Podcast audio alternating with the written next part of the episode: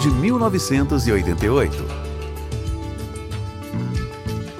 Um novo comercial aparece nos televisores de todo o país. Assim como os comerciais mais eficazes, este é simples e curto. Ele inclui Walter Stack, um organizador sindical de 80 anos. Corro 27 quilômetros todas as manhãs. Ele é conhecido na área da Baía de São Francisco por correr sem camisa de Fisherman's Wharf a Salsalito e depois de volta, à vista de milhares de pessoas indo para o trabalho pela manhã. Enquanto Stack atravessa alegremente a ponte Golden Gate, a câmera aumenta o zoom para capturar a respiração que sai de sua boca e seus tênis batendo contra o asfalto. O anúncio termina em uma tela preta e três palavras: Just do it. Hoje, essas palavras se tornaram sinônimas da Nike, tanto quanto a assinatura Swoosh. Mas em 1988, o slogan era visto como uma espécie de aposta. Foi desenvolvido por Dan Whedon, o cofundador da empresa de publicidade Whedon Kennedy. A inspiração, estranhamente, foram as palavras finais do infame assassino Gary Gilmore. Em 1977, quando o pelotão de fuzilamento apontou suas armas para Gilmore, ele os desafiou. Let's do it. Whedon, um profissional de marketing experiente, não gostava muito do contexto, mas, novamente, os espectadores não precisavam saber de onde ele havia tirado a ideia, certo? Tudo o que eles tinham que fazer era responder às palavras. O que eles fizeram? Logo, Just Do It está aparecendo em cartazes, anúncios de revistas e jornais e em mais comerciais de televisão. Torna-se o mantra das pessoas que tentam se esforçar para fazer algo grande. Algo difícil. O mais famoso desses anúncios foi ao ar alguns anos depois, em 1990. Ao contrário do comercial com Vaultstack, o novo anúncio não se concentra em apenas um atleta. Em vez disso, é um desfile de celebridades, superestrelas contratadas pela Nike. Michael Jordan subindo em direção ao aro, Wayne Gretzky seu cabelo loiro perfeitamente penteado, Bo Jackson desferindo um arremesso para a atmosfera e Spike Lee, o cineasta, segurando com adoração o tênis da Nike. Novamente, o anúncio termina com as palavras Just Do It. Just do it. Trata-se de um trio de palavras simples, memorável e incisivo, que se aloja no cérebro e lembra aos consumidores que, com os materiais da Nike, eles são capazes de fazer quase qualquer coisa. A Nike, a empresa de tênis mais popular do país, finalmente tem um slogan digno de seu nome.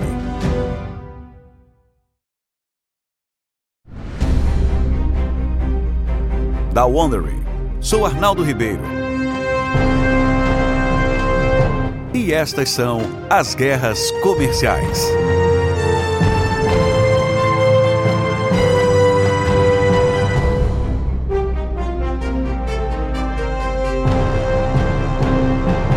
Este é o episódio 5 Rebote. Muita coisa já aconteceu e nós entendemos se você tiver um pequeno baque. Então, vamos voltar aos fatos. Você deve se lembrar de que há muito tempo foi a Adidas que ajudou a marcar o início da era do tênis moderno a partir de suas origens na Europa, antes da Segunda Guerra Mundial. Mas então a Nike aparece. Por estar baseada na costa oeste dos Estados Unidos, tem maior domínio do consumidor americano do que a veterana alemã. A partir da década de 1970 e principalmente na de 1980, a Nike estoura Tipo, ela simplesmente decola. A empresa constrói uma reputação de calçados de ponta, atrai os maiores atletas do mundo, lança campanhas publicitárias, como Just Do It, que solidificam ainda mais seu domínio. E a Adidas? Bem, a Adidas continua encolhendo no espelho retrovisor até que, no final dos anos 80, o seu presidente Horst Dassler morre aos 51 anos. A liderança da empresa decide vender para um empresário francês chamado Bernard Tapie. Esta é uma inversão total de fortunas. A Nike, uma zebra no passado, agora está no topo. E é a Adidas que está lutando para alcançar um concorrente com bolsos muito mais fundos e vontade de inovar. Mas a Adidas ainda não morreu. No último episódio, a Adidas fisgou uma dupla de ex-executivos da Nike, Robert Strasser e Peter Moore, e os levou para sua sede na Alemanha. Sob as orientações deles, a empresa decide reorientar seus esforços para o que faz de melhor: vestuário esportivo sólido e funcional e estilo clássico. Hoje nós acompanhamos Strasser e Moore. É o início de 1993, cerca de cinco anos após a estreia do primeiro anúncio Just Do It, da Nike. Strasser e Moore ainda estão à frente de uma empresa de consultoria, com a Adidas como principal cliente. É nessa época que a Adidas passa para as mãos de outro empresário francês, chamado Robert Louis Dreyfus. Louis Dreyfus, um primo da atriz Julia Louis Dreyfus, é especialista em salvar empresas em dificuldades. Mas ele não é um sujeito corporativo típico. Ele anda despenteado e é barulhento, um apostador autodescrito que mastiga charutos. Rob Strasser também anda despenteado, é barulhento e desregrado. E em Strasser, Louis Dreyfus reconhece não apenas um espírito afim, mas o homem que pode ajudar a Adidas a voltar a brigar pelo mercado norte-americano. O homem que Phil Knight certa vez chamou de jogador mais valioso. Em fevereiro de 1993, Louis Dreyfus fecha um acordo com Strasser e Moore para comprar sua empresa de consultoria em Portland e adaptar a propriedade ao redor para ser a nova sede da Adidas América. Ele nomeia Strasser como diretor executivo da Adidas América e Moore como diretor criativo. Um clima de startup começa a dominar o ambiente. O conjunto de edifícios que serve como base da Adidas América está muito longe da grandiosidade com paredes de vidro da sede global na Alemanha. Há caixas empilhadas por toda a parte, amostras de calçados em todos os espaços de trabalho disponíveis. E em meio a isso está Strasser, com seu peso de 136 quilos e predileção por camisas havaianas coloridas. Ele pede que seus funcionários coloquem medo nos concorrentes do outro lado da cidade, para colocar um alvo nas costas da Nike. Basta dizer que nada disso deixa Phil Knight particularmente feliz. Ele havia tido uma briga amarga com Strasser anos antes. Ainda assim, pelo menos parte dele respeita o entusiasmo de seu antigo funcionário. Nós dois nascemos para competir e não éramos bons em perdoar. Ele escreverá anos depois em suas memórias. Imediatamente, Strasser e Moore começam a amolar a Nike. Em 1993, quando os executivos da Nike retornam de uma grande feira de calçados, uma das primeiras coisas que vem no aeroporto de Portland são faixas com as três listras brancas de seu concorrente, com os cumprimentos dos funcionários da Adidas. E não são apenas gestos competitivos. Strasser e Moore conquistam vitórias reais desde o início. A supermodelo Claudia Schiffer, um imã de paparazzi, é vista vestindo roupas da Adidas América. Madonna também. Mas o reinado de Strasser na Adidas América é curto. Em um refúgio da empresa na Alemanha, coloca as mãos no peito. Ele é transportado para Munique, onde morre. Aos 46 anos, seu estilo de vida finalmente o apanhou.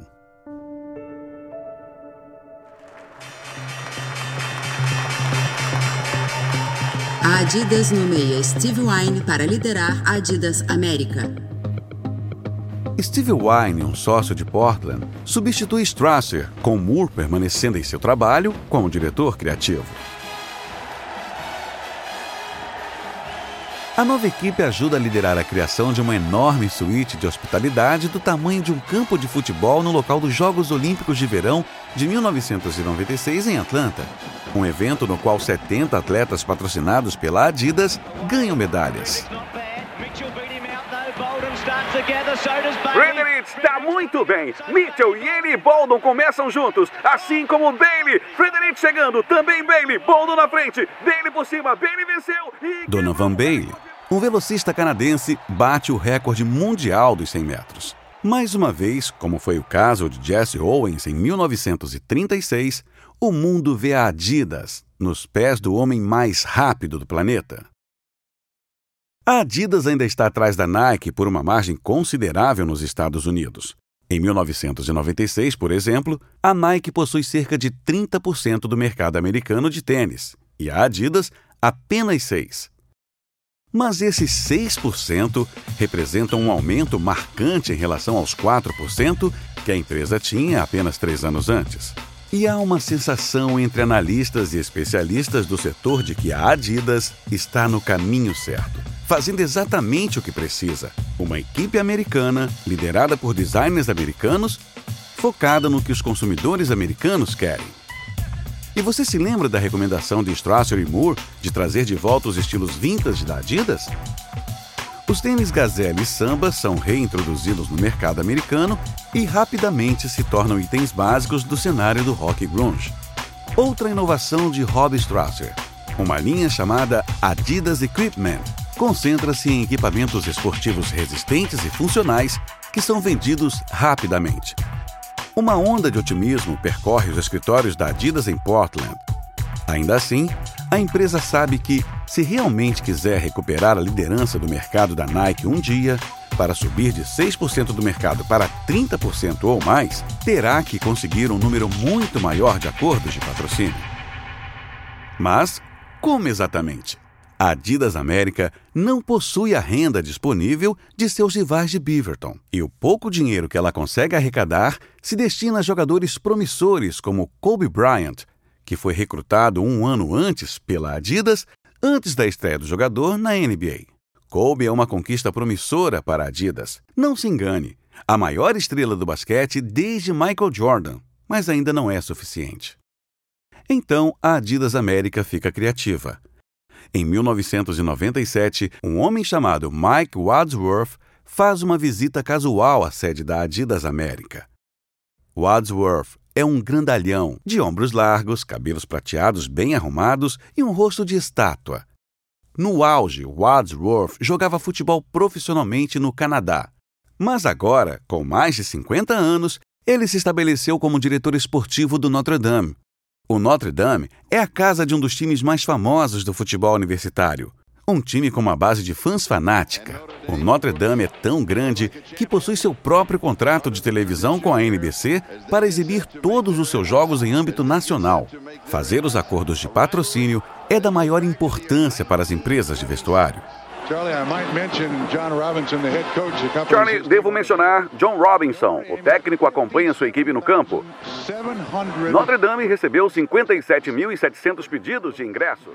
Até agora, o Notre Dame esteve alinhado com a Nike. Mas a Adidas ouve que a equipe pode estar buscando um acordo melhor no mercado. Robert Erb, chefe de marketing da Adidas América, cumprimenta Wadsworth na porta do armazém da Adidas América, na periferia de Portland. Os dois homens entram. Como Herb não pode mostrar para Wadsworth algo tão chamativo quanto o campus da Nike, Herb decidiu preparar a sede da Adidas América para desempenhar um papel. E o papel, hoje, é o do Laboratório de Alta Tecnologia. Herb pegou um monte de jalecos brancos e fez com que todos os homens os vestissem. O melhor de tudo é que ele é posto em uma esteira e colocado ao lado de um painel de luzes piscando. A cereja do bolo de seus efeitos especiais. E é aqui que testamos nosso equipamento. Coisa de primeira linha. Muito impressionante. Antes de o diretor esportivo do Notre Dame partir, Herb e sua equipe apresentam um punhado de fotos ampliadas. Reconhece estas? Hum, nossas camisas atuais. Você perceberá que o logotipo da Nike, o swoosh, às vezes aparece na frente da camisa.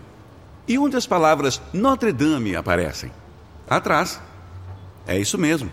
Então, com qual você acha que a Nike se importa mais? Notre Dame ou Nike? Entendo o que você quer dizer. Wadsworth gosta do que ouve. Em breve, a notícia se torna pública. Notre Dame deixa Nike por Adidas. É um acordo que ajudará a abrir todos os tipos de portas para as três listras nos Estados Unidos. Também é um acordo que serve como aviso oficial para a Nike. A Adidas está de volta.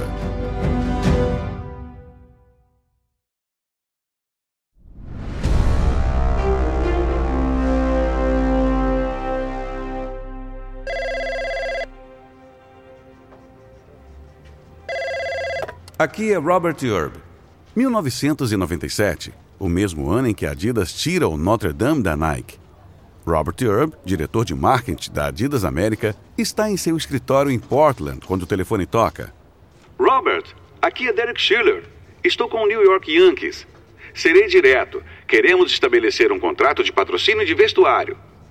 Para os Yankees, o apelo desse acordo é óbvio. Um time notoriamente gastador, os Yankees certamente poderiam usar o dinheiro. Mas também é uma oportunidade incomparável para qualquer empresa que forneça esse equipamento. E Schiller não esconde que sabe que os Yankees são um peixe grande. Estamos conversando com todas. Nike, Reebok, todas elas. A Adidas quer participar? Estarei aí amanhã. Schiller está impressionado. Nenhum representante de qualquer outra empresa havia ficado tão entusiasmado. E ele fica ainda mais surpreso quando, alguns dias depois, Robert Louis Dreyfus, chefe de toda a Adidas, se junta a Herb e Schiller em Nova York.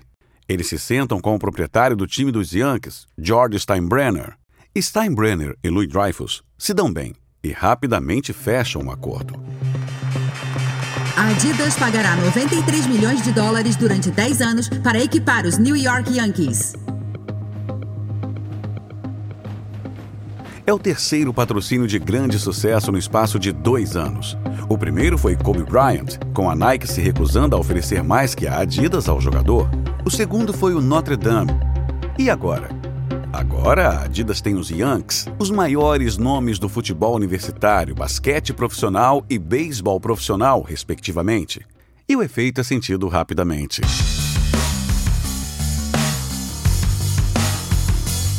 1991, ano em que a Adidas América se mudou para Portland, a receita da empresa nos Estados Unidos foi de cerca de um quarto de milhão de dólares, no final de 1997, aumenta para 1,6 bilhão de dólares.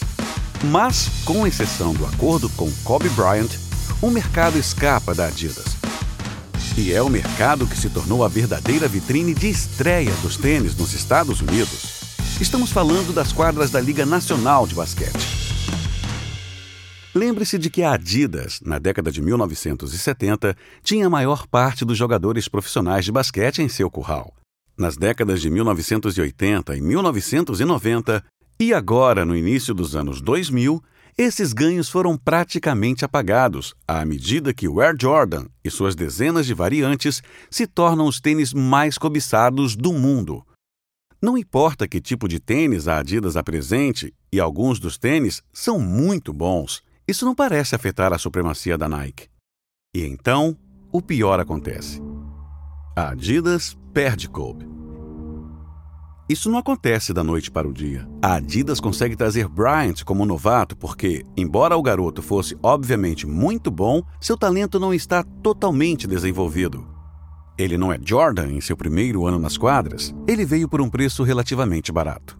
E inicialmente, para uma Adidas em recente ascensão, Coube é o presente que continuava dando resultado em todos os campeonatos que ele ganha, em todas as jogadas de destaque em que ele aparece. Os fãs estão de olho na marca Adidas. De 1996 ao verão de 2002, Kobe joga exclusivamente usando tênis da Adidas. Uma parceria que rende frutos, sendo o mais famoso os KB8s, com seus saltos grossos e linhas em zigue-zague que serpenteiam pelo couro costurado como uma cobra. Eu previa isso! Kobe Bryant voa pelo ar! Mas depois que Kobe leva o Lakers a três campeonatos nacionais consecutivos em 2000, 2001 e 2002, ele começa a ficar inquieto. Todos os outros grandes jogadores, ao que parece, estão usando Nike. No final, é o Kobchu que fecha o acordo. Um tênis projetado em parceria com a montadora de carros Audi. A Adidas o vislumbra compartilhando a mesma estética do carro esportivo Audi TT. Os Kobchus se parecem muito mais com botas lunares. Os Kobchus são grandes, sem laços e feios. E suas vendas são péssimas. Bryant termina com a Adidas. Tanto que, em 2002, Bryant paga, segundo rumores, 8 milhões de dólares do próprio bolso para quebrar seu contrato com a Adidas. Em 2003, ele assina um contrato com a Nike de 40 milhões de dólares por cinco anos. Com Kobe LeBron James, que havia sido contratado pela Nike por 90 milhões de dólares depois do ensino médio, A Nike agora tem quase todos os melhores talentos da NBA e continuará a ter nos anos seguintes. As coisas parecem ainda mais brilhantes em 2003, quando a Nike adquire a Converse e sua histórica linha de tênis All-Star. Ainda assim, a Nike está prestes a sofrer um período tumultuado. Desde o começo, Nike e Phil Knight eram sinônimos.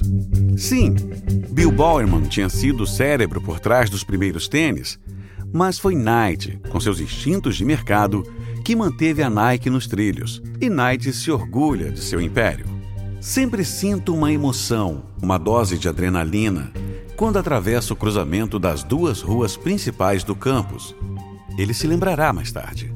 Mas Knight se viu cansado pelo que hoje é uma controvérsia de uma década sobre as condições das fábricas no exterior que a Nike usa para fabricar seus tênis. Como a Nike reconheceu, algumas das críticas foram legítimas. E a empresa havia se comprometido a fazer melhor, chegando ao ponto de concordar com auditorias independentes das fábricas no exterior. Mais tarde, a empresa abrirá até mesmo um departamento inteiro encarregado de melhorar as condições em seus centros de fabricação. Ainda assim, a controvérsia continua. Há um segmento do público que vê a Nike como sinônimo de trabalho escravo e má qualidade. Há protestos de rua, protestos nos campi das faculdades. Há até uma agitação na mídia causada por Jonah Peretti, o futuro fundador da BuzzFeed, que usa um site de tênis da Nike para projetar seu próprio tênis e encomendar um par com a palavra sweatshop, trabalho escravo, em destaque. Em um e-mail para Peretti, a Nike se recusa a fazer o tênis. Peretti publica a correspondência envergonhando a Nike. Knight se sente traído pela maneira como sua empresa estava sendo retratada. Ele descreve esse sentimento em suas memórias, A Marca da Vitória. Sempre que os repórteres diziam que uma fábrica era insatisfatória, nunca diziam que estavam muito melhores do que no dia em que chegamos. Eles nunca disseram o quanto trabalhamos com nossos parceiros de fabricação para melhorar as condições, para torná-las mais seguras e limpas. Eles nunca disseram que essas fábricas não eram nossas, que éramos arrendatários, um entre muitos inquilinos. E então, uma tragédia pessoal atinge Knight. Em 2004, Knight e sua esposa Penny estão participando de uma exibição vespertina de Shrek 2. Perto da metade do filme, Knight avista um funcionário caminhando pelo corredor em sua direção. Vocês precisam vir comigo, por favor. Do lado de fora, o funcionário dá a notícia. O filho de Knight, Matthew, havia morrido enquanto mergulhava na América Central. A esposa de Knight desmaia. Phil Knight luta para processar as notícias por si mesmo. E alguns meses depois, ele deixa o cargo de diretor executivo, mantendo o cargo de presidente do conselho da empresa, passando a faixa para William Pérez, anteriormente diretor da SC Johnson, a empresa de produtos de higiene. Pérez, que não tem experiência no ramo de vestuário esportivo, não dura muito tempo. Em 9 de janeiro de 2006, Knight entra no escritório de Pérez e se senta em uma grande mesa de conferências redonda. Por vários minutos, Knight fala sobre assuntos mundanos. Então ele vai direto ao ponto. Não está funcionando. É hora de ir. Vamos procurar uma liderança em outro lugar. Mas Pérez não está pronto para ir. Posso recorrer da decisão ao conselho? Claro. A diretoria, acatando Knight, prontamente rejeita Pérez. Mais tarde, naquele mês, em uma teleconferência com investidores, Knight revela a identidade do próximo diretor executivo da Nike, Mark Parker, que havia ingressado na Nike lá atrás em 1979 como designer de calçados nos escritórios da empresa em New Hampshire. O quanto a decisão de Knight de substituir Pérez tem a ver com os concorrentes da Nike não está claro, mas a pressão do mercado quase certamente desempenha um papel. Como Knight sabe, a Adidas está em uma onda de gastos, começando com um acordo de 1,35 bilhão de dólares para adquirir a empresa esportiva francesa Salomon, que tem uma linha de golfe concorrendo diretamente com a Nike. E então, em 2005, a Adidas faz uma mudança de jogo que alterará o cenário do tênis. A Adidas gasta 3,8 bilhões de dólares para comprar a Reebok, empresa de vestuário esportivo de Boston. O acordo paga dividendos imediatos. A NBA tinha um acordo com a Reebok para todos os jogadores usarem camisas e shorts da Reebok. Após a aquisição da Reebok, A Adidas obtém os direitos e, na temporada iniciada em 2006, todos os jogadores estão usando as três listras. Mas é a perspectiva de longo prazo que realmente preocupa a Nike. Ao comprar a Reebok, a Adidas agora possui a segunda e a terceira maior empresa de tênis dos Estados Unidos. A Adidas ganha milhares de funcionários.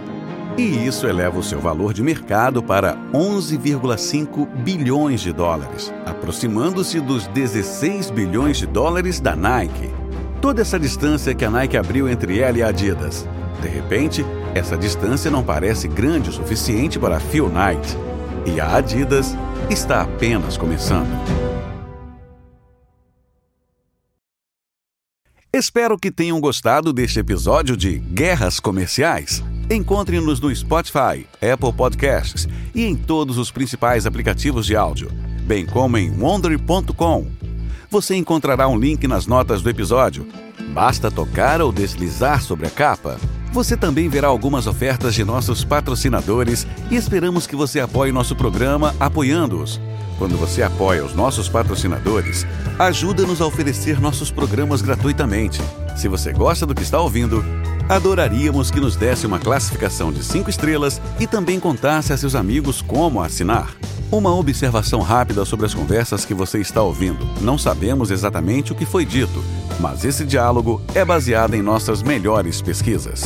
Esta série de guerras comerciais foi originalmente apresentada por David Brown o apresentador desta versão é Arnaldo Ribeiro.